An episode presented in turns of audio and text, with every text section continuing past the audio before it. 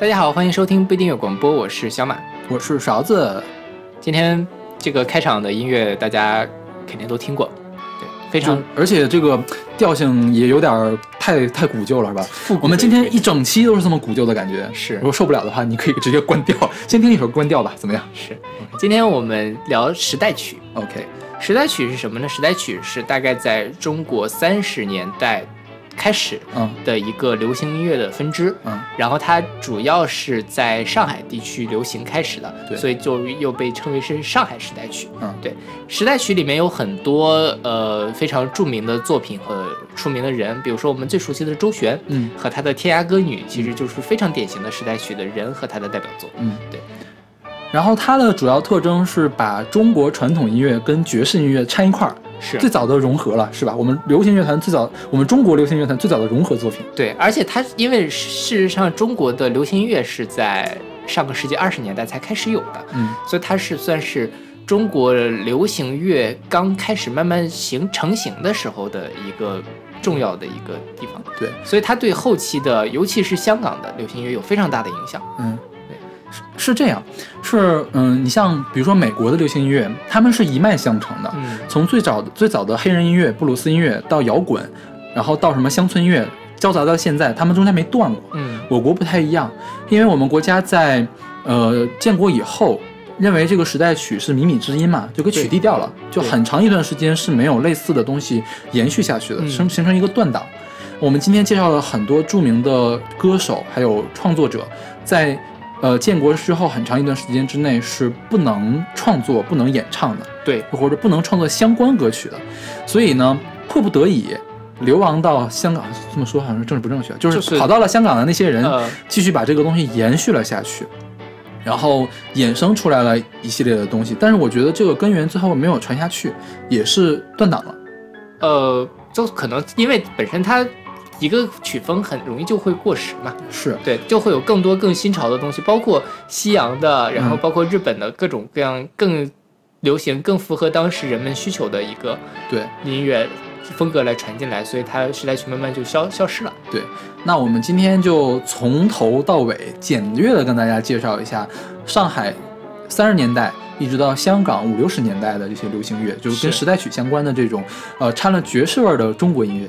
对我们。肯定没办法做的非常系统，我们就只能说拿一些点来，希都希望能够从一些点帮助大家勾勒出来一个一个大概的面貌。如果想做系统，我觉得咱们可以一首歌的这一个音乐人，咱做一期，对，做个十来期，我觉得时代曲可以讲完了。是是吧？它的内容还多，如果大家真的感兴趣，可以去看一些相关的书。是，比如说我最近在图书馆借了一本叫什么《中国流行音乐简史》，嗯，它大概有。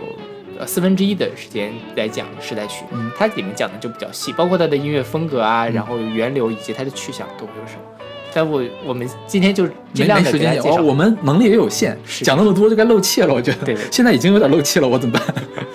那我们先来介绍一下今天第一首歌吧。嗯，这首歌是现在我们听到的是来自姚丽的《玫瑰玫瑰我爱你》，是一九四六年、一九四零年的电影《天涯歌女》的一首插曲。对。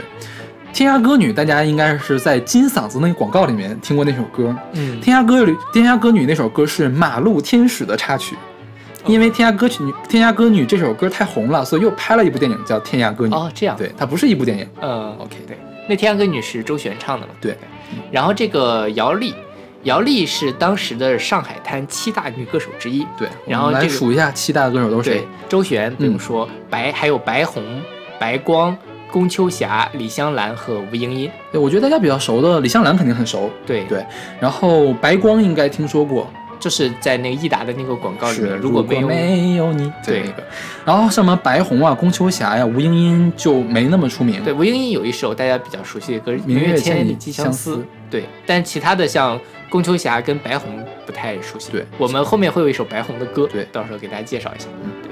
然后姚丽这个人，她有一个哥哥叫敏。对姚敏，姚敏是一个非常著名的时代曲时期的呃创作者，嗯，然后他自己也是一个男歌手，但是他基本上在时代曲这个里面，男歌手实际上是非常弱的一个地位。一会儿我们讲男歌手的时候再专门来说。OK，对，嗯，我们先说姚丽吧。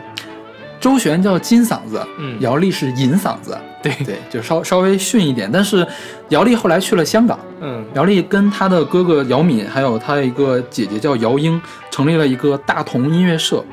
然后她在呃姚敏去世之后，姚丽就不怎么出来了，但是她一直在给别人做监制，是比如说潘秀琼，还有崔萍。崔萍我们一会儿也会介介绍一首崔萍的歌，给他们来做制作人。嗯然后姚敏姚丽现在还健在，她在一一年的时候还出来了唱了一首歌，对对，嗯，然后姚敏嘛，姚敏说起来可能不知道，但是说起她的歌，大家应该比较熟，比如说《站在高岗上》是是姚敏写的，嗯然后还有泥娃娃。知道不知道？还有初一到十五，就绣荷包，嗯这些听起来特别像我们大陆民歌的，都是姚敏写的。对，因为当时的这个时代曲有一个传统，就是它会从民歌里面借鉴很多元素，比如说像《天涯歌女》也是一个苏州民歌改编的，嗯对。然后这个《玫瑰玫瑰我爱你》的作曲者是陈歌辛，嗯，陈歌辛是当时被称为什么？是称为歌王，对，嗯。然后他呃也有很多非常出名的作品，除了这个之外，还有《夜上海》是他写的，还有呃《永远的微笑》，嗯一会儿我们会讲，还有《凤凰于飞》嗯就是他的。然后呃这个歌《恭喜恭喜》也是他写的，对，就恭喜恭喜恭喜你呀！我没想过这个对歌对。然后陈歌辛他是在呃解放之后，他留在大陆了。对，他当时有一段不太清白的历史，因为他被日本人抓起来了，嗯然后严刑拷打三个月，又给放出来了。放出来之后，传说他给日本人、日本的神风突击队写了一首军歌，嗯然后呢，又传说他给汪伪政权写过歌颂的歌曲，然后就是，而且当时他是跟，呃，中国的地下党、共产党的这个地下党员杨帆合作，嗯拍了这个《儿女英儿女英雄传》，翻译了《伏尔加传夫曲》，所以他的这个历史背景很复杂。你可以想而知，他在打右派的时候就受到了非常大的冲击。，对，是而且他就在打右派大跃进的时候就被下放到安徽，安徽，是吧？嗯，然后他是饿死了，是吧？是他吗？不是，好像是是他是吧？是文革之前就已经去世了。对，他就啊，一九六一年嘛，他就是在呃那个劳改的时候劳改的时候饿死了，对的，也是比较可惜的。嗯就是陈歌辛可能没有听说过，但是我觉得朋友们应该听过梁山伯与祝英台的小提琴协奏曲，对是陈刚写的。陈刚就是陈真陈刚陈光新的儿子，啊这样，对这我还真不知道。对，对，他们是音乐世家嘛，就是也算是留下来了。是嗯然后陈刚当时还创作了中国的第一首的竖琴协奏曲和双簧管协奏曲，他有呃比较多的那个小提琴独奏曲流逝。确实是老子英雄儿好汉。是是是，对。那好，那我们来听这首来自姚丽的《玫瑰玫瑰我爱你》。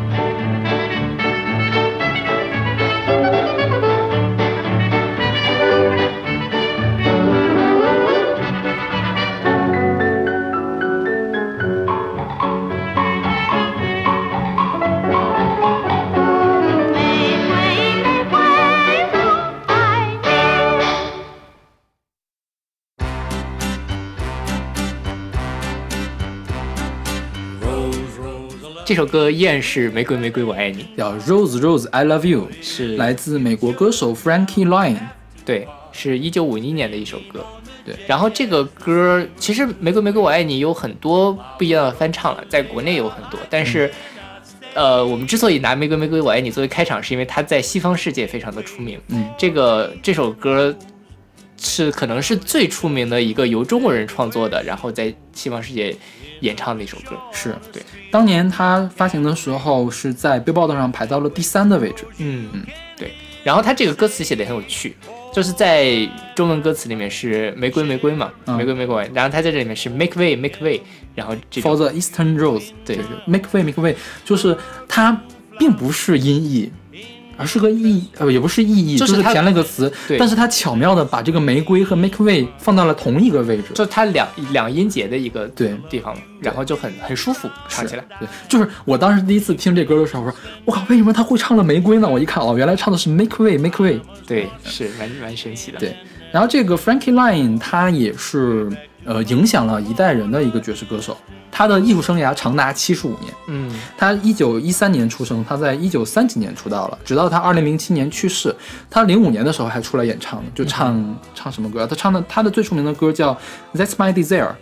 呃，后来有一些我们可以被捧上神坛的爵士歌手，比如说 Frank Sinatra，还有那个 Tony Bennett，都是受了这个 Frankie Lyon 很大的影响。也就是说，他在乐坛的地位也很高，他有很多传世的金曲。，OK。然后这个歌在美国不是很火嘛？嗯，然后呃，据据说啊，这事儿我也没有自己去考证过。据说陈可辛的香港朋友告诉他，这首歌在美国的版税已经累积到了几百万美元。嗯你想，在五十年代几百万美元是个什么样的概念？然后当时是正在抗美援朝时期，陈可辛表示说，如果他能够收到这笔版税，就把它捐出来给国家，然后让国家去买飞机。但最后这事儿我不知道，因为当时中美也不是很通畅，不知道这笔版税他收到没有。肯定没收到啊，对，然后收到了，这不是早就给他整整死了吗？啊，为什么会整死呢？这是，你从美国人身上收钱，但是是为了我国的建设，那也不能收钱呀，怎么能收美国鬼子的钱呢？好吧？你串通外国，你说吧，谁给你的这笔钱？就那个时代就是这个样子，就是有很多我们现在看起来可能比较荒诞的一些政治挂帅，所有的事情都会，所以才会呃酿成了后来的一些悲剧。就像我们这一期介绍的很多人，因为他在呃四九年前后做出了一个个人选择，可能就直接影响了他后来的后半生的就是生活是什么不样不，光是艺术生涯，而是整个的生涯。就是他的人生就因此而改变了。是对。那好，我们来听这首有点奇怪的这个 Rose Rose I Love You。是。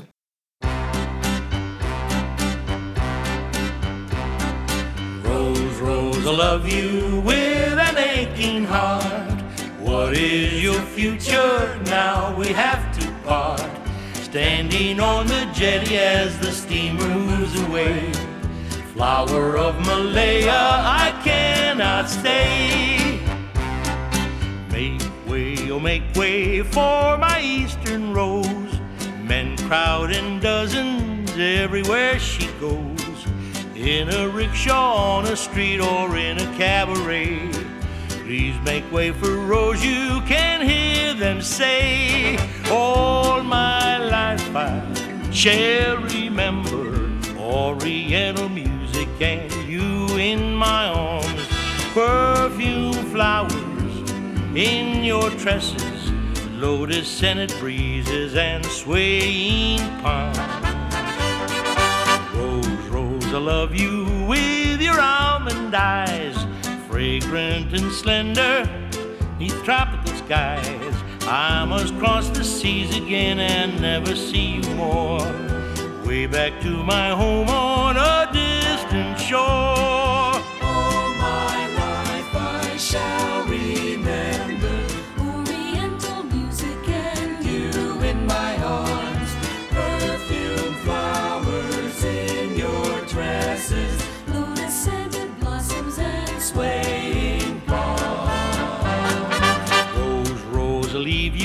My ship is in the bay. Kiss me farewell now, there's nothing to say. East is east and west is west, our worlds are far apart. I must leave you now, but I leave my heart. Rose, Rose, I love you with an aching heart. What is your future? Now we have to part. Standing on the jetty as the. Flower of Malaya, I cannot stay.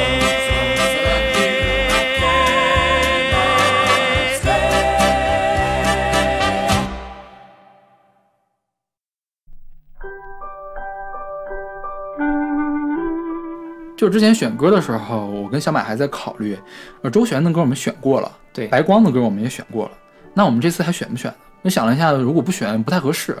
就比如说我们将来假如做李泰祥的节目，不选奇遇，你说这说得过去吗？是不说不过去是吧？所以因为他是最代表性对的几个人之一，而且说是白光很出名，但我觉得大家可能听过的白光的歌也没有几首，或者是你没有意识到那首歌竟然是白光唱的，是是吧？对，然后我们现在周璇呢也没有选他最烂大街那几首歌，嗯，这首歌叫《花样的年华》，是一九四七年电影《长相思》的主题曲。对这个歌是我觉得大家可能看电影看比较多的比较熟悉，是在王家卫的电影《花样年华》里面曾经出现了这首歌。是。对，然后其实他《花样年华》跟这个《花样年华》其实也是有一个对照，啊，而且据有人分析说，《花样年华》的整个的故事也跟这首歌出现的那个四七年的电影《长相思》的一个故事有一个对照的一个意义。当然，因为我这俩电影我都没看过，我也没看过。对，这就不好说了。然后这歌比较有意思，就是它在一开始的时候，它有一个生日快乐的一个旋律。当然倒是没有注意这个。对，当然我不知道是他故意的还是一个什么样的，就是如果大家知道的话，也可以告诉我们。OK，这个电影《长相思》，然后也叫《燕燕于飞》，它里面有一首更出名的歌夜上海，《夜上海》。对对，夜上海 也是周璇唱的。是对。然后这个《花样年华》也是陈歌辛写的，是，就是这个《长相思》里面所有的歌都是陈歌辛写的。然后这个歌的歌词比较有意思，就是它，呃，里面有说“可爱的祖国，即使我能投进你的怀抱”。嗯然后它这个是四七年嘛，四七年其实抗日战争已经结束了，嗯但是而且它这个歌好像在跟它本身这个这个电影跟这个抗日或者是没太没什么太大关系，但是有关系啊，有关系吗？有关系啊。讲的是抗日战争时期的事，是因为抗日战争，所以男主角去参加被宪兵队抓走了，还是怎样啊去抗日了，然后他就跟男二开始有好感。呃后来抗日结束了还是怎样呢？男主角又回来了，呃，然后是一个三角恋的故事对，跟抗日是有关系的。哦哦哦，这样那就更容易理解了，因为在那个时候，其实，呃，时代曲大家都觉得是靡靡之音，嗯是上海，因为当时上海已经沦陷了，是嗯在汪精卫的这个伪国民政府的下面进行运作的，嗯。所以有些人就会觉得时代曲是商女不知亡国恨的这种感觉，嗯。但事实上在那个时代还是有一些号召大家救亡图存的歌曲。就比如说这个歌，你不一定，因为它已经抗日战争结束了嘛，嗯。但它其实也能体现出来这个时代曲里面除了情情爱爱之外的那个家国情怀的感觉。嗯。再比如说刚才我们提到的恭喜恭喜，嗯。其实它一开始就是抗日战争胜利了，大家嗯。恭喜恭喜的这种感觉。所以，呃，有些人很喜欢去把时代曲贴上一个靡靡之音的标签，但是我觉得这个概括是不不完全的。我觉得可以贴靡靡之音的标签，就是很多歌都可以贴到靡靡之音很很多歌，但是就是是这个，但是这个并不影响它的艺术性，并不影响你应该去欣赏它。我们现在听欧美乐坛的 Billboard 的冠军榜，比如说他们炫富，比如说他们说他们在夜店生活，这难道不是靡靡之音吗？而且它我我想说它不完全，嗯它不是一个 totally 的一个靡靡之音的东西，因为他那个时代赋予了他，他必须在一个他他就是一个歌舞升平的一个非常虚假的，在我们现在看来可能一个很虚假，就是在一个沦陷区的时候一个嗯感觉。但另外一方面，他也有这种在沦陷区下面，我需要去号召我们的国民去投身这个救亡图存的这个事业之中，嗯。它是一个非常复杂的一个题材。嗯。就并不是只有情情爱爱，嗯。对，但在感觉好像大家就是认为它就只是情情爱爱的这个东西，呃，这样说吧，《义勇军进行曲》也是时代曲啊，对，是吧？是。对。一会儿我们还会提到聂耳，到时候我们再说一下它。？OK，那我们来说一下周璇。呃，周璇是金嗓子了，是，我知道周璇还真是因为金嗓子喉宝。这样，真的，我就是那是我第一次听到《天涯歌女》，我还在想这个人到底在唱什么，嗯。就是唱了两句话，一共唱了四个字儿，是吧？对就是因为他那个呀呀呀的衬词儿特别多嘛。是我是后来才意识到，原来那个是衬词儿，不是有实际意义的歌。然后据说周璇他起这个名字是谁给他起的？是李锦辉给他起的。对李锦辉是李锦光的哥哥，可能是对，李锦辉被称为是中国流流行行音乐之父。之父，对。对，李锦辉在当年的时候创就是做了一个明月歌剧社，嗯，对，然后他在这里面培养出来了很多的，民乐歌舞团，他他改了很多名字，啊。但就反正我们一般都叫他明月社，啊。就因为怎么着他都叫明月嘛。OK，然后他在里面培养出来了周璇，还有我一会儿会提到的白光，啊。还有聂耳，聂耳也是在他的提拔下，然后王仁美是吧？，对啊，就是所以在李景辉也创造了中国的第一首流行歌曲，叫《嗯毛毛雨》。当然那个时候其实它就还不是一个很典型的像我们现在听到时代曲这样一个，还是比较粗糙的一个类似于戏曲的那种感觉。OK，对。然后为什么周璇要叫周璇这个名字？他原来叫周小红啊，他原名叫苏璞。嗯然后他原来叫后来起了个艺名叫周小红，是因为他唱过《民族之光》一首歌，叫《与敌人周旋于沙场之上》，然后受到听众热烈的追捧，嗯然后于是就给他起名叫周璇，就也很随意是吧。对对对，然后当时他是什么三大播音歌星的亚军，冠军一会儿我们再说是谁。后来周璇这个人他的八卦还蛮多的，他跟严华结婚了。是对，严华也是一个作曲人、作词人，他也唱。歌。对，花月圆花好是他写的，嗯就是电影《西厢记》的插曲。后来有莫文蔚的翻唱版本，本来我们想选了，后来我们发现选莫文蔚，我们之前选过太多次了。对，而且对，主要是因为莫文选的太多次了。是那张专辑，我们就至少选了四首歌了。是是是是，对对。然后后来他就跟严华又离婚了。呃，离婚了之后，周璇我我忘了是不是有再婚呀？他没有再婚，没有再婚但是他跟两不同的人，然后好像还生了两个孩子，还是怎么回事？然后当时周璇，呃，我觉得他应该是七大歌后之首了，就影响力最高的人，去哪开演唱会都是爆满，然后都是就出现就会受追捧。他是又演电影又唱歌嘛，就很红。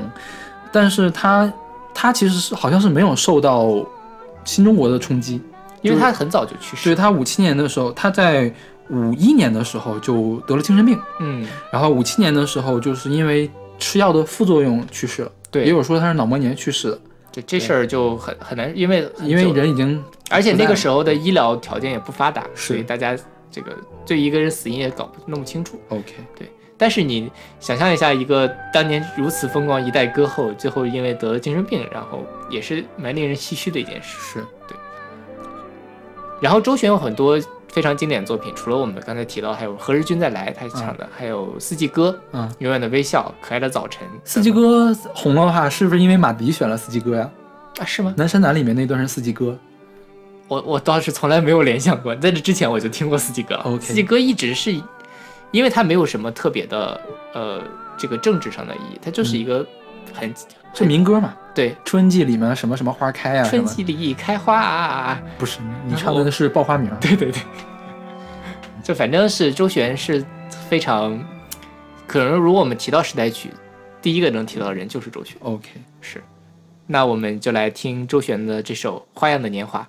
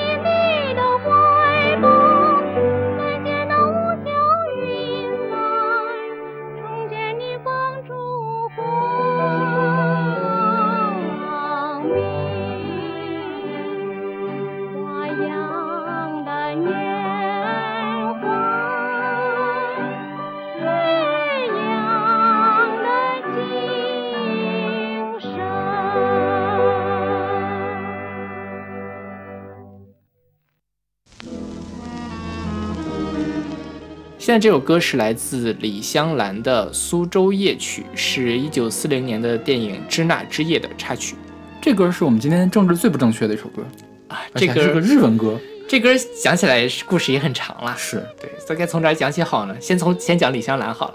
嗯，李香兰虽然她有一个中文名，但她其实是一个日本人，她的中文日本名叫做山口淑子。嗯，然后呢，她后来是，呃，他是在东北出生的，他在沈，他在辽宁省灯塔市对，一个小村子里面出生的，然后后来他父亲给他就是找了一堆义父干爹，嗯，对一开始什么银行行长，后来是呃沈阳，后来是天津市市长，呃潘玉贵是他干爹，嗯，对，对然后因为他从小就受中国教育嘛，很热爱中国文化，一直假装自己是中国人，是。而且说京片子，对，所以他以是以一个中国歌手的身份出道的，对然后拍演出演了很多很多亲日的电影。对，一般都饰演什么形象？就是呃，一个中国女子爱上了日本军官，成就一段佳话。就比如说这个《支那之夜》，是，就是说是一个呃爱国的中国女子嗯喜欢上了一个呃伪满洲国的一个官员，还是喜一个士欢上日本人兵，，日本人，日本士兵，日本士兵喜欢的是日本。OK，这个这个一会儿再说吧，咱先嗯说完这个什么李香兰李香兰的事情吧。嗯对。然后后来李香兰，嗯、抗日战争结束之后，因为她总是出演这样的电影嘛，就被判为汉奸，汉奸，对对，是吧？汉奸差点被枪毙了。对呃，结果呢，他的有一个友人把他的出生证明找过来了，证明他是一个日本人，是，然后他就被遣返回日本了。对，因为对于作为一个日本人来歌颂自己国家这个事情本身是不犯法的，而且你你把他当做日本人来看的话呢，他在某些情况下是不是作为日本人他是个政治不正确的？他太亲中了。呃，这事儿。他我觉得从他这个被遣返之前的事情，他因为他一直在为日本的军国主义服务的嘛，嗯他只不过是假装自己是一个中国人，嗯，对，但他其实做的都是有利于他们大日本帝国的事情。，OK，李香兰回到日本之后，她人生也蛮精彩的。她去参选过日本的参议员，然后她还去做过主持人。主持人采访过谁呢？采访过阿拉法特，还有曼德拉。嗯然后她还去过那个哪儿？去过朝鲜。嗯去朝鲜之后，金日成用日语来喊她李香兰小姐，啊，就是因为在呃金日成年轻的时候，肯定也是听过李香兰的歌的。OK 因为都东北那片儿嘛，OK，所以这个李香兰在后期的时候，其实是一直致力于中日友好的。对对，因为他零五年的时候做了一件让中国人特别开心的事情，他就是给小泉纯一郎写信，让他不要参参拜靖国神社。对，所以李香兰在二零一四年去世吧，是吧？然后当时外交部是致就是致辞了的，就是嗯发了通告的，说呃感谢李香兰女士为中日邦交什么做的贡献，然后表示沉痛哀悼。对对，是相当于中国官方给他定了一个定位的。是啊所以李香李香兰确实是在，而且她在中国和日本都是非常著名的一个符号性的一个东西。嗯就比如说像呃张学友有一首著名的歌叫做《李香兰》，嗯对吧？他那个实际上是日本拍了中日合拍了一个电影叫做《别了，李香兰》，嗯然后有一个插曲，呃，玉置浩二首唱的。对，然后张学友把它填上了粤语词，然后又填上了叫做李香兰，填上中文词那个叫做呃邱意浓。对然后还有一个就是呃苍井空，啊，苍井空拍了一个微电影。然后那部微电影反正就没有什么可说的，但是他那个故事背景是什么呢？他也是讲说，呃，苍井空的奶奶或者是怎么样，想派他来中国来找一下他的偶像李香兰当年生活的地方，所以可以见这个李香兰是一个非常好用的一个符号，嗯，它代表了日本跟中国这种千丝万缕的一个联系。是无论在他当年是在抗日战争之前，然后在这个中日抗日战争时期还有之后的这个形象其实是不太一样的嘛。嗯但他其实蛮复杂的一个人。我们现在来说《苏州夜曲》这首歌吧，是然后说《支那之夜》。对，《支那之夜》这个是四多少年？三三八年的电影是吧？呃，四零年电影，对四零年电影，就是三八年的时候，日本首相提了一个事情，就是因为已经侵华战争一年多了嘛，说我们应该去一边打他们，一边在劝降，嗯，就是文化侵略。对对，当时是有一个歌手叫松平晃，松平晃唱了一首歌叫《上海航路》，一个 B 赛的单曲是《支那之夜》。嗯，《上海航路》当时销量并不好，但是过了半年之后，他这个 B 赛的《支那之夜》逐渐在当时的日本侵华军里面流行起来，然后就被当做是那种慰问的歌来演唱，所以松平晃也会去也会去唱。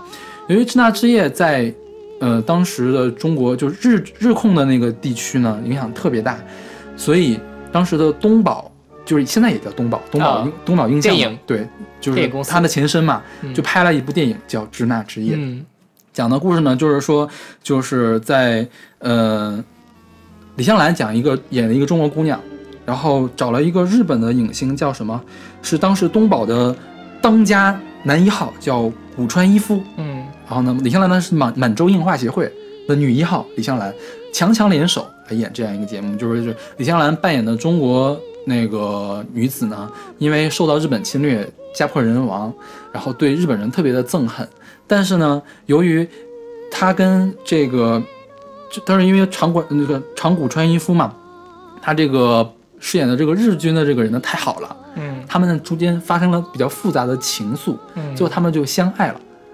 然后当后来长谷一长谷川一夫他去呃去打抗日军的时候嘛，嗯就音信全无。嗯李香兰呃在伤心之际就想投湖自尽。嗯这个时候长谷川一夫突然出现在他们面前啊，皆大欢喜的结局，讲的是这样的一个故事。是一个很典型的偶像剧的一个是感觉。对这个事儿，假如你要是抛开政治的事情，它就其实没什么，就是一个爱情剧。对但是你加上了政治这个东西，那明显就是他在宣美化这场战争。是的，是的，对对。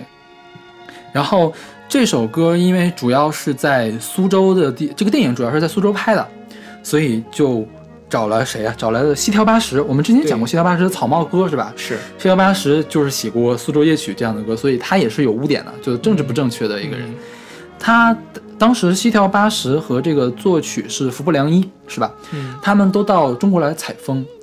当时的上海是世界爵士之都，嗯。日本人也很向往，所以很多日本的作曲家来上海来玩来看，然后连带着游西湖啊，去杭州游西湖，然后来苏州来看园林。嗯，西条八十首先就来到了苏州，去游了虎丘啊什么的，就写了一个《苏州夜曲》的歌词。嗯。后来服部良一呢也来了苏州，就想谱曲嘛，嗯，但是在苏州没有谱出来，他是在西湖上，OK，看到了这个西湖的美景，用萨克斯吹出了这一段歌。对，然后由于服部良一常年也是受中国文化影响，他写的这个苏州乐曲的曲调很像中国的民歌。是然后西条八十的这个日语的歌词，如果翻译成中文的话，也很像一首中文的古诗。对事实上，苏州夜曲是有中文版的，是白虹唱的。嗯一会儿我们要介绍的白虹，白虹唱的那个苏州夜曲呢，它的作词现在是一个笔名，不知道是谁，但有人传说就是西条八十的中文名，OK，中文的译名，啊也是西条八十来做的词，就是两个歌，你可以互相对照的看，其实写的是一件事情。是这这首歌从呃艺术学上来说是非常的高的。对，很好听。是，但是因为它有后面的背背后的这个政治，真的有点像后庭花的感觉，是吧？对，就是商女不知亡后看的这种，对对对，但是你也不好说，因为这就是日本人唱的一首嗯。日本歌。然后这个是苏州乐曲嘛，苏州乐曲是一个插曲，《支那之夜》呢原曲呢后来好像又被改版了，又有人重新唱，嗯是那个渡边斌子嗯重新唱了，当时也卖得非常火。当时是有李香兰的电影版和渡边斌子的唱片版两个版一块儿的。嗯、在侵华战争结束之后，这个歌肯定就被禁掉，不能这么唱了嘛。对，然后《支那之夜》被改成了《中国之夜》，然后或者是《冬来啊春来冬冬去春之梦》这样的歌，呃，然后后来在港台音乐圈还是很火，很多人唱这首歌，OK，对，相当于是变了一个名目再来唱。明白。因为真的是，如果抛弃了这个政治背景，它是一首很好的歌。人于苏州夜曲，它的政治背景你就几乎看不到，歌词里面是看不到的。对，你支那之夜，支那这两个字是有问题的，对是吧？它是能看到有背景的。但是如果你把它换一个填词的话，因为曲子写的是非常好的。是的，对然后说到这儿，就是因为我最近又重新翻了一遍那本书，叫《如何鉴定黄色歌曲》。呃，对，有这首歌就就炮轰这首歌呀，苏州夜曲是吧？嗯，炮轰的《支那之夜》，说它啊改换名目变成了什么春来冬去，看起来好像是怎样怎样，但它其实背后还是帝日本帝国主义亡我的不不死之心。这事儿很难说了，这就是政治上纲上线嘛。嗯我的态度是，音乐就是音乐。OK 你当时理解他，我不否认他当年就是一个宣传日本军国主义歌曲。OK，但是这歌你有别的理解，你可以有本身的别的理解方式。是从一个纯音乐角度来说，它是一个非常好的作品。然后后来《支那之夜》这首歌其实还是蛮红的。嗯一九五二年的时候，山口淑子就是李香兰已经回到日本了嘛，哥伦比亚公司想找她重新来唱这歌，嗯、她说我不干，因为“支那”这两个字是不对的，对就我不唱，嗯所以这首歌就以后就没有李香兰的录音室版，李香兰就再也没有唱过，就只我们只能听到杜宾宾子的那个录音室版。是，所以可以看到李香兰这人本身对中国也是有有很深感情的一个人，毕竟他是在这儿长大的一个对人。，因为我觉得你作为一个历史人物来评判，你就不能说他好，还是说他坏，是你就综合的来看吧。对对对，是。然后刚才没有提一件事情，就是李香兰其实她有非常别的多别的代表作，嗯他最著名的一首是《夜夜来香》。香，对夜来香是当年是谁？李景光写的，吧？对对对李景光写的，找了很多人来唱，但是因为那歌很难唱，嗯，最后找李香兰，然后一炮而红。因为李香兰是接受过专业的呃美声唱法的训练，她当时是在呃辽宁就奉天奉天省找到了一个意大利的流亡的歌手，嗯，就专门学过女高音唱法。OK，呃然后呢，后来她也是多次去寻访名师，名师白光跟他一块儿去唱过上课歌，上过课，对、嗯他们是同门。对，OK，一会儿我们说白光的时候再说吧。是。那好，那我们来听这首来自李香兰的《苏州夜曲》。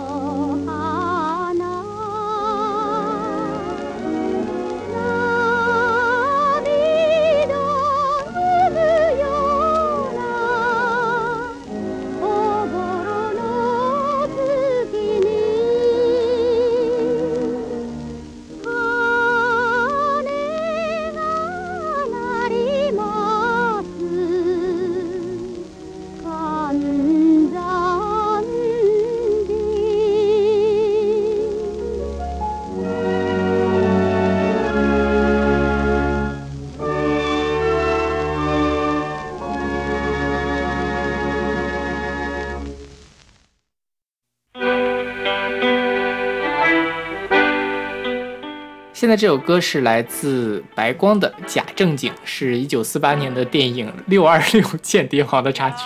就看起来特别想笑，我不知道这电影到底讲什么呢，我没有看那个介绍。不知道，OK，刚才我们说白光是李香兰的同门嘛，对。那我们现在来听一下白光，白光的声音跟李香兰就完全不一样，白光是女低音，对吧？女中音，女中音，女中音对，就是，呃，这事儿其实蛮好玩的，就是在刚才我不是讲最早的流行音乐，就是李锦辉他们写的时候，嗯鲁迅把他们这个歌叫什么？叫做鸡猫子腔。啊鸡猫子腔是什么？就是掐猫会出来那种声音，非常的尖，然后嗯非常的白的那种感觉。嗯然后到了时代曲呢，其实一般他们都叫它什么小妹妹腔，嗯，就是周璇那种感觉。对，对，然后白光是在这里面非常独树一帜的，它是这种比较浑厚的这种感觉，然后让人觉得非常的性感。嗯然后白光本身自己也是在，因为他们都拍电影嘛，嗯荧屏上也是那种反派的放荡的女人。荡妇心、一代妖姬、玫瑰花开，这个是白光走红的三部电影。你就一听名字就是什么，而且她饰演都是那种女魔头啊，或者是性感女人啊，对就是女反派的那个形象。对对对，所以白光在当时的上海滩是独树一帜的。对，她被称为一代妖姬。对，是。然后白光是呃，白光的命运其实也蛮颠沛的，嗯，就他是四四零年左右在上海红起来了嘛，他是北京人，先说他是北京人，他是北京三白之一。这个声音就很北京，他这个口音。是，他还演过《日出》呢，嗯，曹禺的那个《日出》。对，说到这儿，还有就是口音的问题。当时其实说普通话的人不是特别的多，嗯所以他们唱歌唱的字正腔圆，这是也是很 fashion 的一件事情。是吗？对嗯，就是当时的普通话是南京话吧？呃，当时还没有一个形成因为想推广南京话，就是南京话那个尖团没有合流，呃，就是肩膀、先僧。就很复杂嘛。当时没有一个统一的官话，大家想要制定这个标准，但是因为当时推广当时的官话也没有现在力度这么大，嗯所以说的好的人其实不多。嗯，像这种就很性感 OK 说好普通话也很性感哦。好对，然后现在现在并没有，现在不是觉得说方言比较性感吗？我因为我我不会我是北京官话区的，所以我没有方言可以说了。OK，然后接着说白光，白光他后来是呃，就是解放之后就跑到了马来西亚去，就去了吉隆坡。然后他之前是在上海谈了一段恋爱，嗯，但是那个人哦好像还是结了婚，但那个人把他钱都卷跑了。哦，对，然后后来他就一直在吉隆坡隐居，直到很久之后，他遇上了一个比他小二十多岁的一个歌迷，嗯，他们俩结婚了。哦这个人一直就是到白光去世。嗯，然后白光的呃墓现在就在吉隆坡，是修的特像钢琴一样，对很大的钢，琴，对，嗯。然后还会播放他的歌声，它上面写的上面那个画了一段简谱，是哪首歌的简谱来着？是如果没有你吗？啊，可能是，对嗯，这说到这儿就是白光最出名的几首歌，如果没有你，还有等着你回来，嗯。对，如果没有你就是一打广告的那个歌嘛，嗯，对，贾正经这歌后来谁翻唱？巩俐翻唱过，我们曾经想选来着。对对对哎，，我们选巩俐那个是摇啊摇，摇到外婆桥是吧？啊是，就是那个电影里面唱的吧？贾正好经好像是好像就是那个电影就是里面唱的。老老上海的感觉，是，然后这个歌本身也蛮有趣的，就是 很多人都在评论说为什么这种人也能红，就是觉得很奇怪啊，他这个嗓音。我也是这样想的，但是我觉我觉得他唱的非常的性感，但是觉得并不是能红的那种性感。但可能咱俩对这个歌理解不太一样吧。我是觉得很非常的性感，有那种挑逗的意味，因为他整个的歌都是讲说做人何必假惺惺，你明明看上了别人别的女人，然后在那里瞄来瞄去的，但是你还要装的什么？但是他用了这种比较不屑一顾的这种感觉唱出来。就是他这个歌太像音乐剧了，嗯，我就没有听过白光不像音乐剧的歌。他每国每首歌唱的都像说话一样，就像那个什么等着你回来也是这个样是。子。对，然后等着你回来还用那种特别惺惺作态的那种就是声音色来唱，是吧？OK，嗯，对那就可能我们对于同样的音色理解不太一样。反正我是觉得，呃，这么多时代曲的女歌星里面，白光是我最喜欢的一个，因为她在我这儿看来很性感。OK，然后也有人在说嘛，就说白光的这种性感妖姬的背后隐藏着很多真性情，然后它里面有着他用蒂姆来形容白光，蒂姆般的博爱与柔情，说，呃。在白光之后，中国电影和歌坛百年再也没有出现过像他如此特立独行的尤物，然后那种沧桑释放和纸醉金迷中的孤独，只出现在二十世纪四十年代的上海。这是他对白光的评价。OK，我觉得“尤物”这个词用在白光身上是很，因为我不知道你有没有看过白光的照片儿，啊，就白光照片是那种比较野的那种长相，不是很小家碧玉的那种感觉，跟他整个的这个人还有他的作品的形象还是蛮一致的。是对这种比较个性化的形象，可能是我比较喜欢他的原因。白光其实他本身是一个很有才的人，他在东京上过大学，OK，对，然后他为什么叫白光，你知道吗？就是因为放电影的时候不是一道白光打到屏幕上吗？那我就叫白光好了。这也起得很随意，是吧？这帮人的艺名都起得这么随意，但是都很好听了，周是璇也很好听，白光也很好听。是。然后后来他其实，在九四年的时候还出来过一次，跟徐小凤一块儿担任那个颁奖嘉宾。嗯，徐小凤火就是因为白光而火的。徐小凤最开始唱白光翻唱白光的歌的出名，被称为小白光。嗯因为徐小凤也是歌坛比较少见的以低音、中低音为主打的歌手。OK 对，是我觉得徐小凤算是传承了白光的那种风格。OK，嗯是确实是然后这歌是李景光写的。对李，所以可见李景光有多么的有创造力。哎，刚才我们说的是李锦辉吧？呃，对，李景辉是明月社的那个对创对创始人，然后李景光是李景辉的弟弟。对，李景光写过《夜来香》《香格里拉》，然后《烤红》。烤红我一直以为是一个粤剧豫剧，呃，后来是其实那个周璇唱那个版本是呃李景光改的，《西厢记》里面烤红。就是也是从戏曲上改成的一个流行歌曲。烤红是那个不是《西厢记》里面有个小红吗？烤红就是拷打小红对，就拷打小红的那个意思。对是然后还有《疯狂世界》，什么相见不恨晚，嗯，他是在呃，他他没有被迫害致死，李锦李锦辉是被迫害致死了，好像是。对，然后那个他是一直他九三年才去世，他一直都呃健在，但是他受到冲击，不能从事创作。对。对，然后他是跟陈歌辛一样，也被称为歌王。对，一个是叫歌王，一个叫歌仙。哦，对。对，OK，反正是一会儿我们还会提到的李景光，因为他是白红的前夫。是对。OK，那我们来听这首来自白光的《假正经》。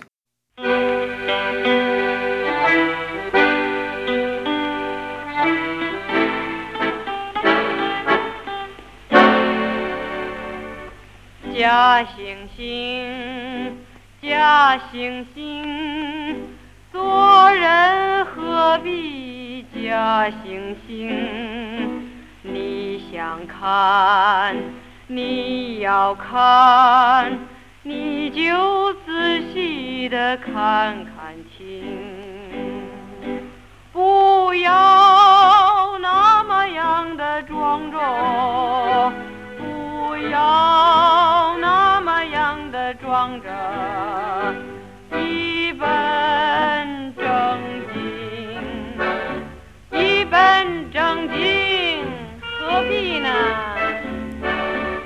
假正经，假正经，你的眼睛早已经流过来，就流过去，在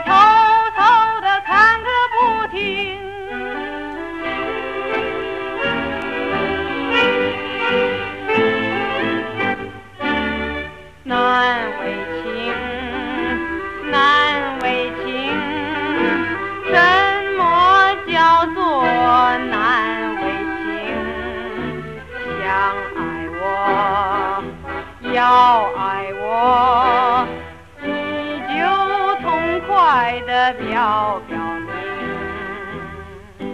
不要那么样的板起。不要那么样的板起，面孔铁青，吓坏了人，何必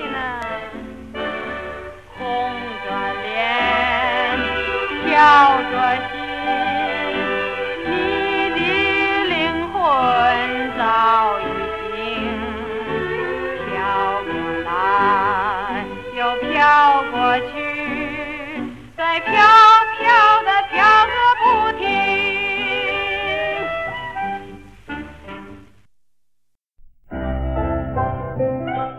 现在这首歌是来自欧阳菲英和黄飞然的《好时光》，是一九四六年的电影《鹰飞人间》的插曲。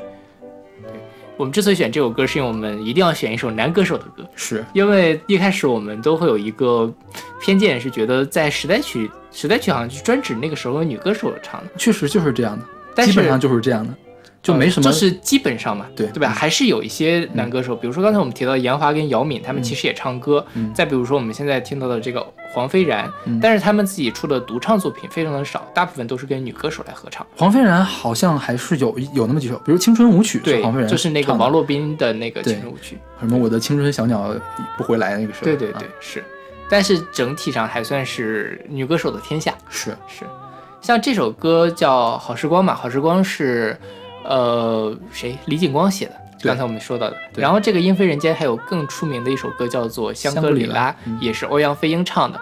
然后就是什么小白兔，那就是我觉得那个当时啊，我们没有说周璇他们演技怎么样，嗯，周璇他们演技是真不好，一般般，好吧，但是唱歌特别好。呃。欧阳菲英就是一个代表，你听他那个唱歌时候的那个音色和他念台词的时候那个音色，那个棒读听得我简直 简直鸡皮疙瘩都要起来。当然有可能那个时候不不不，就是是就是他们演技差，那时候有演技好的啊，我不知道，反正我觉得有可能是那个时代的演电影，好像他们就认为就应该那么演。不是欧阳飞鹰的确实就是演技差。欧阳飞鹰是比周璇他们还要差，是吗？对，嗯，OK，嗯当时欧阳飞，因为他们这演的是歌舞片，嗯，因为歌舞可能更重要一些，所以都把他们当拿歌舞的角儿来打造。OK，对，对，其实那个时候好像像，就是就说到这儿，时代曲有很多都是通过电影嗯，的配乐，然后才创作出来的。是所以那个时候时代曲跟当时的电影是深深绑在一起的，基本上所有的时代曲歌星都是电影明星。嗯，对，就是他们就动不动就唱起来了，或者怎么样。是。就是，然后这个《英飞人间》是抗战胜利后的第一部歌舞片，嗯，所以拍的特别宏大，嗯，然后也反响也特别好，因为大家觉得抗战胜利了嘛，大家都大家可以。可以那个什么松一口气了。是是吧？是，然后，呃，欧阳飞英从辈分上来讲的话，他们是比周璇要晚一辈儿的。嗯嗯欧阳飞英后来是去了菲律宾，，OK，对他一开始去菲律宾，他不是这不是第一次去菲律宾，他一开始去菲律宾的时候，本来是周璇要去的，啊，周璇没有档期，他就代顶替周璇去，结果英文护照都没有改过来，他的中文名写的欧阳菲英，英文名写的是周璇，啊，这样，直到现在他的英文名都是周璇，啊，这样，他的护照都没有改过来。好吧。然后这个黄飞然是后来他去了，先去了香港，是，然后后来又去了加拿大，嗯，对，然后反正是做一些音乐教育方面的工作。是，黄飞然现在还健在吧？应该是，啊好像是。现在还是健在。对。之前的那个呃央视的节目好像嗯还请过、呃黄飞然跟他连线还是怎么样？啊，呃，《好时光》这个歌里面是有一段欧阳飞英的花腔女高音的，对对吧？那个呃，这也能反映出来，其实，在时代曲，时代曲实际上是受了很多不同的音乐流派的影响。一个是刚才我们提到的呃爵士乐，嗯。然后另外一个是我们一会儿会提到的中国的传统的戏曲嗯。和、呃民族音乐，比如说刚才我们也提到的烤红嘛，嗯。然后再比如说是当时比较流行的这个学堂乐歌，嗯。就什么李叔同送别之类的，嗯。还有另外一支就是呃美声，嗯。对，刚才呃就是李香兰他们都是就是受过系统的这个美声训练的，对，因为当时是没有流学院派的流行，没有这个说法的，只有学院派的美声。是对所以它这个整个时代曲也受到了很多美声音音乐的影响，像这里面的这个花山女高音就是这种嗯感觉，是所以呃这它是一个很混杂的东西，是对它糅合了各种各样的，当然一会儿我们会听到一首更奇怪的音乐歌。OK，好吧。那好，那我们现在来听这首来自黄飞然和欧阳菲英的好时光。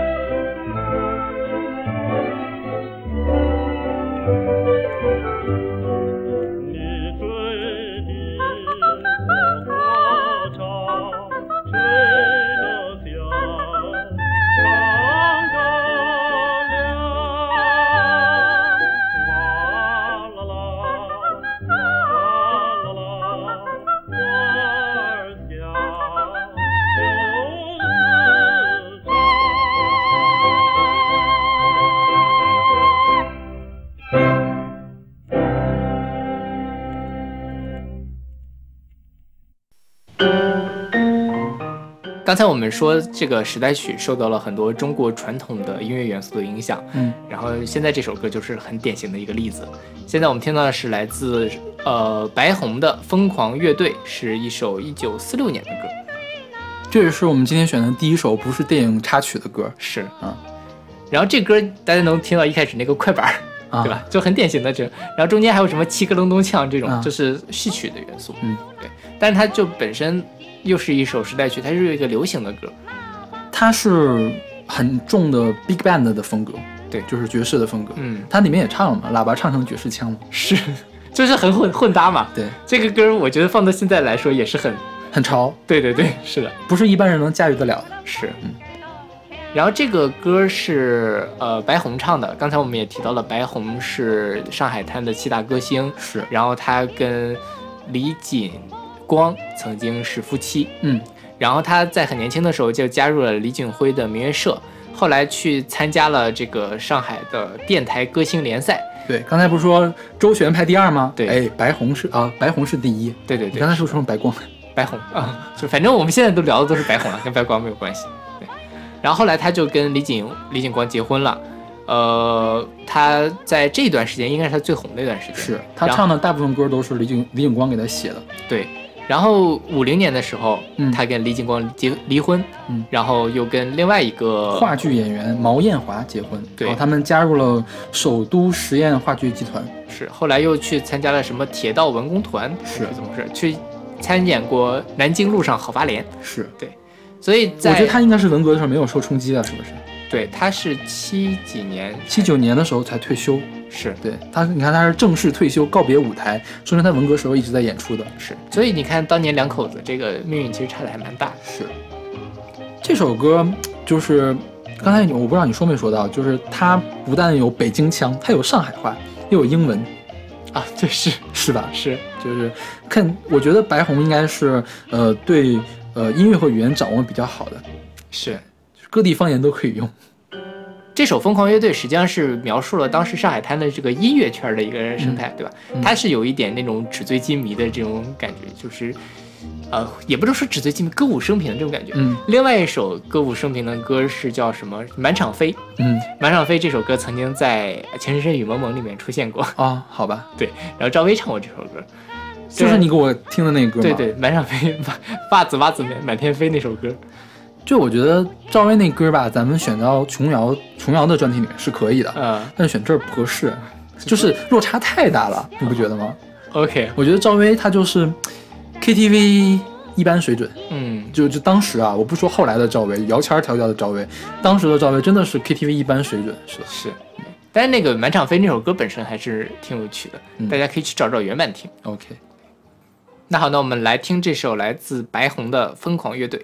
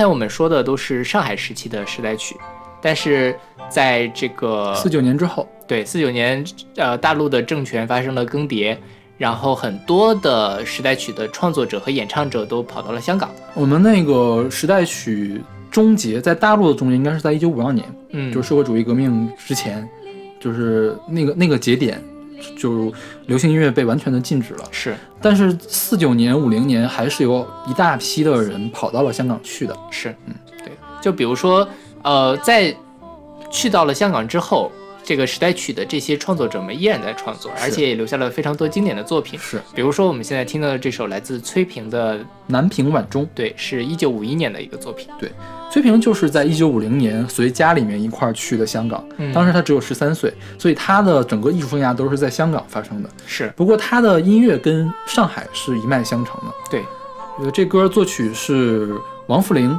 对作词是陈蝶衣。陈蝶衣是在香港乐坛非常有地位的一个，嗯。相当于是呃，香港不是有一个金针奖嘛，嗯，就是它相当于是台湾呃，不 是又说错了，是香港音乐的一个最高的荣誉奖。嗯。然后陈蝶衣在非常早年间的时候就得到了金针奖。OK，然后陈蝶衣他是也是从大陆跑到香港去的，然后他呃后来实际上是在香港是他主要的创作的地方，嗯也是创作出除了这首歌还有《情人的眼泪》，嗯。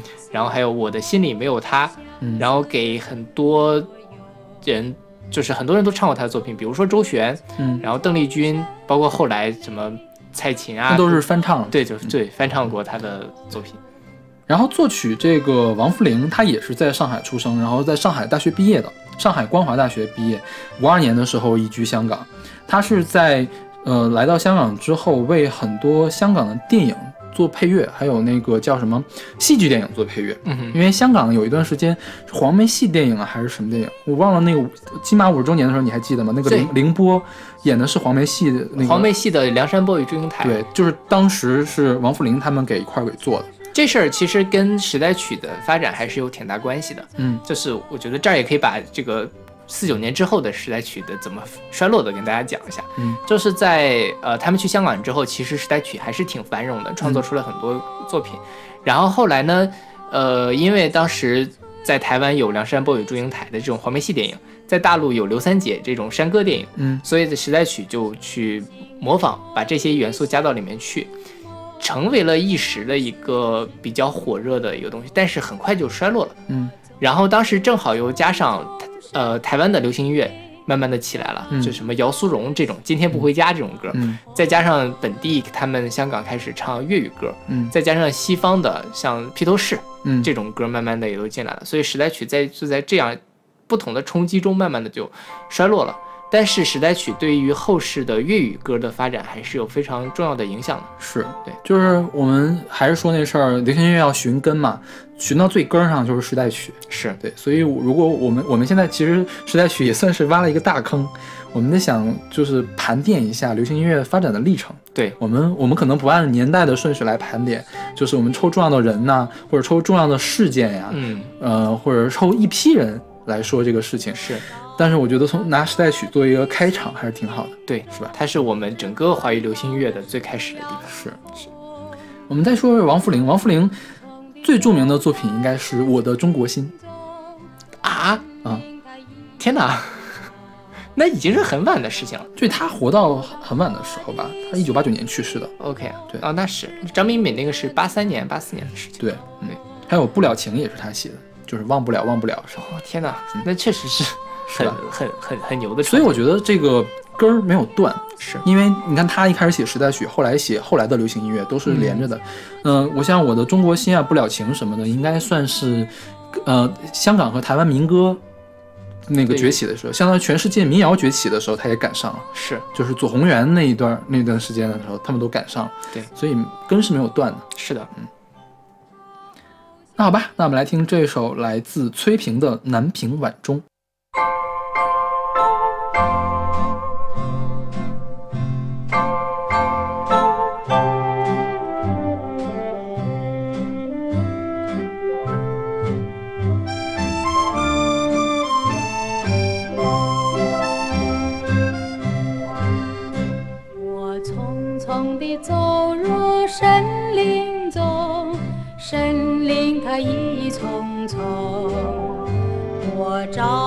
到它的心中，只看到那树摇风。我匆匆地走在森林中，森林它一丛丛，我看不到他的心中，只听得那南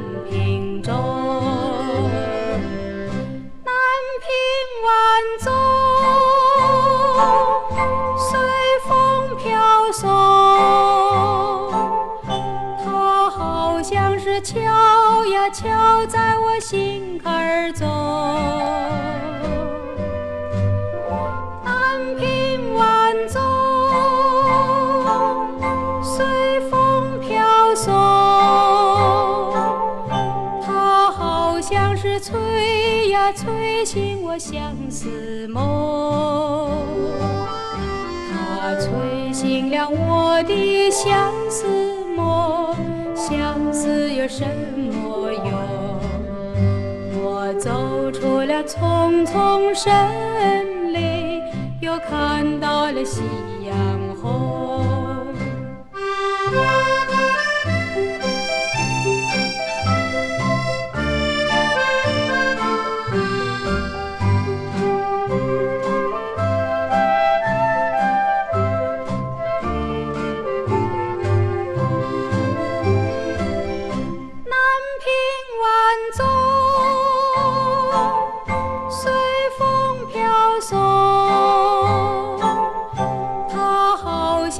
敲呀敲在我心坎中。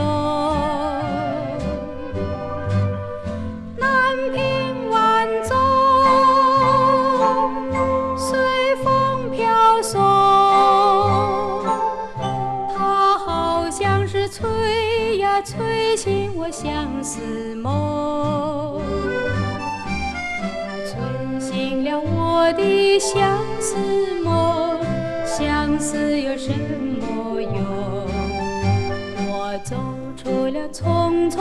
丛森林，又看到了夕阳红。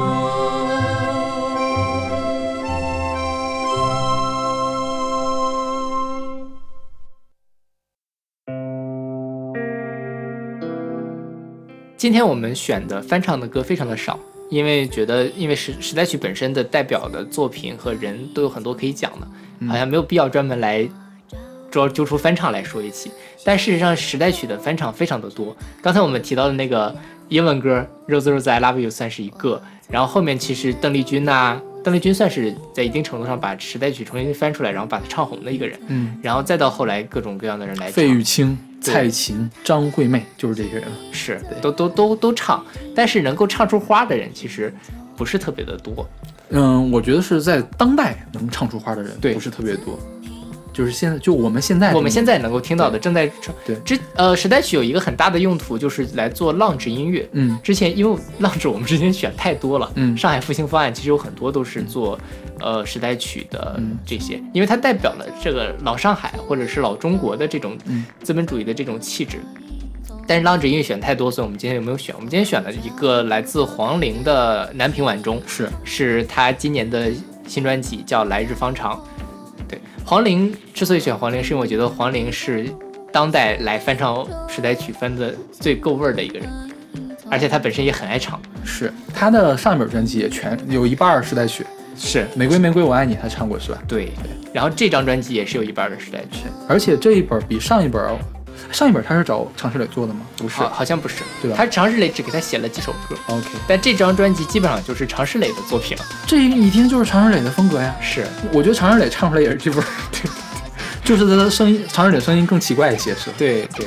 然后这个呃，黄龄在这张专辑里面，先说一下这张专辑吧。这张专辑其实我觉得他新歌我都觉得不好听，嗯但他翻唱时代曲翻唱的非常的好，嗯，然后也很有想法，很大胆。就比如说这个《南屏晚钟》，你前面觉得哎还挺好的，一个小姑娘嗯走到了森林中，然后突然间就遇到了就变成了 Björk，对对对大怪兽的这种感觉，嗯整个人就疯掉了，吃了一个置换蘑菇的就就感觉。爆发了。对对对。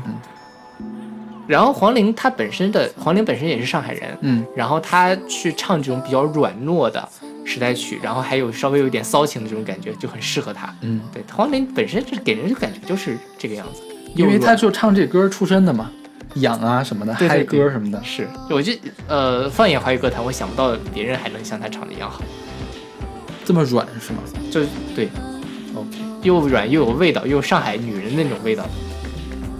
就刚刚我们刚才说的，就是没有放很多翻唱歌，是因为时代曲的歌我们都放不完。其实我们有很多时代曲的歌都想给大家听的，是。但是我们一期我觉得放十首歌已经很多很多了，对，再多的话就要做第二期了，累死我们了。是，然后就选了这样一两首翻唱歌，其他的翻唱歌通常都是什么样的感觉呢？像赵鹏的低音炮，蔡琴的那种呃车碟，呃车里面的发烧碟。对发烧碟，就是这样是居多的。啊，一脉相承的，就是在之前还有那个费玉清的特别像美声的那种唱法，嗯，他们是一派的。嗯，有少数几个是唱出不一样的味道，比如说，呃，那个林忆莲唱那个《情人的眼泪》，《情人眼泪》是潘秀琼所唱的，她原曲也是有点很慢的爵士的歌，当然林忆莲唱成了 soul 灵歌或者 neo soul，呃，比较比较有节拍儿碎拍儿感的那种嗯歌，我觉得相相当于是给这样一首老歌一个焕发了一个新生吧。但是啊，我很反感的一点就是，比如在林忆莲的歌评论下面会说：“哎呀，唱的比原唱还要好。”我觉得是各有千秋了，是不是？对因为我觉得潘秀琼她那个声音，你想超越的话也是很难的。对就是你又唱出那种深厚，潘秀琼的声音也是算是中低音，唱出那种深厚的感觉也是比较难的。你让林忆莲唱唱深厚的歌，我就唱不了。是是吧？对，然后还有别的翻唱，比如说，呃，比较出名的陶喆的《夜来香》，是对陶喆的《夜来香》也算是时代曲里面唱的花样最多的一个了。对但我觉得陶喆的歌我们选的有点多，是是吧？然后《夜来香》大家也比较熟，是是吧？是。然后刚才我们提到了莫文蔚唱了《月圆花好》，对吧？莫文蔚还唱了《夜上海》，嗯然后再比如说像王若琳，啊王若琳唱了啊，对，王若琳她她出道的时候也主打爵士嘛，流行爵士，是也也要唱这些歌。她那歌我觉得唱的还挺有味道的。是嗯。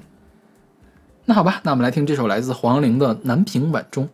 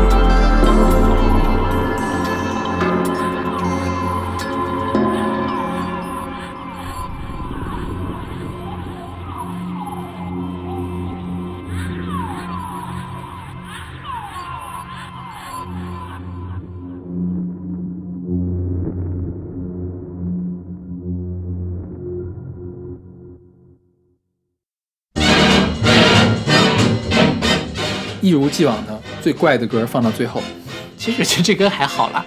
跟贾正经唱差不多怪是吧？对对对，贾正经我们都放那么靠前的位置。是。对现在这首歌是来自葛兰的《我要你的爱》，是一首一九五七年的歌。嗯，对，这歌就有很典型的百老汇的感觉。是是。葛兰是在上海长大的，但是他的艺术生涯都是在香港。是，而且他在香港特别红，演电影、唱歌。是，他是演了很多歌舞片儿。是对，像这种歌，像这首歌就很适合在歌舞片里面出现，就女演马上就要跳起来的这种感觉。对。然后他后来的六几年就不演电影了，嗯，后来他就去学京剧啊，然后还出了一些京剧唱片，好吧？对，你知道我听葛兰是听什么吗？他唱的《卡门》的选段《哈巴涅尼拉舞曲》啊，就是哎，那个歌其实好像在是呃老上海也有人唱是吧？嗯，我不记得，好像就是他他的版本是最有名的。OK，对，然后还有一首歌是他首唱的，《叫我如何不想他》。刘半农的那个诗改编的，也被他唱成爵士风，但是唱的，就是像这种，我觉得现在我们现在的这个我要你的爱吧，他就已经有一点奇怪了。嗯，叫我如何不想他，就唱的更加奇怪了，我就没有选。这样，对，大家可以去试一下，回去试一下。呃，对，还挺有趣的。就是像葛兰的这个歌，如果拿到现在来说，我觉得你当做去猎奇啊，会觉得听一听还好，但是听多了就觉得。好像不太对劲了，是吧？是对，尤其他这个真的是后面这个，呃，铜管乐的这种伴奏，在我们来听现在有点太疏远了。是是吧？是是。他这歌是翻唱的，翻唱的原原文就叫 I want you, I want you to be my baby。嗯原曲也是类似这样的风格，是呃早期的布鲁斯音乐，然后后面还有一种 R&B 的感觉，早期 R&B 的感觉。嗯，对。但这歌还有很有趣，就是它中间有一段 rap 呀。啊，对 对，rap 好像是原曲也有，应该是，因为它这个中间 rap 就是英文，是对。但这个嘴皮子还是挺溜的，是。有人说，这可能是中国华语乐坛最早的 rap，有可能。那好，那今天我们给大家介绍了好几首时代曲或者时代曲相关的歌曲，是对。我觉得不知道大家能不能受得了。我是觉得这些歌都还挺好听的，它可能最大的问题是音质不太好，因为受制于当时的录音条件和呃储存介质的问题。现在我们来听到这些歌，其实觉得就是这个采样频率会比较低或者怎么样。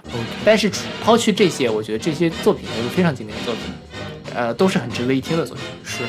还有一个问题就是，你看我们每次选歌的，呃，原则都是什么歌都选，什么类型的歌都选。嗯，今天其实相当于只选了一种类型，所有的歌听起来都是一个风格。但其实也，呃，对，就是大大类上都是一个风格，其实小类上都是一风格。但是我们其实也，呃，侧重于，比如说，就中间那个比较奇怪的疯狂乐队啊，对吧？也有那个样子的，然后。前前后后，其实大家包括他唱的题材也不完全一致，对，就是可能也是喜欢的人会特别喜欢我们这期节目，不喜欢的人听一首歌就关掉了。哎，反正这没有，我就是说，哎听不听说这个事儿嘛。对对对，你干嘛这么激动呀？反正没有听的人现在也听不到这句话。OK，好吧。就是我觉得，呃，大家又回到刚才说那个寻根的话题，我们听了这么多歌，有时候也。站在一个历史的角度想，它是如何变成现在这个样子的，这是本身是一件很有趣的事情。是对，然后再回头看一下这些歌，对于我们现在无论是听歌，还是如果有能力去创作音乐的话，也是有借鉴的。是就是有些东西肯定变了，但是有一些东西其实也没变。对。那好，那我们今天节目就到这儿吧。欢迎大家关注我们的微信公众号不一定 FM，我们在上面会有定期的乐评推送、音乐随机场。另外，我们每周日会更新一个呃简短的推歌节目，叫《听周记》。我们在微信的每一期推送后面都会附一个二维码，大家可以扫码加我的个人微信，我把你拉到我们的微信听友群里面去。那我们下期再见，下期再见。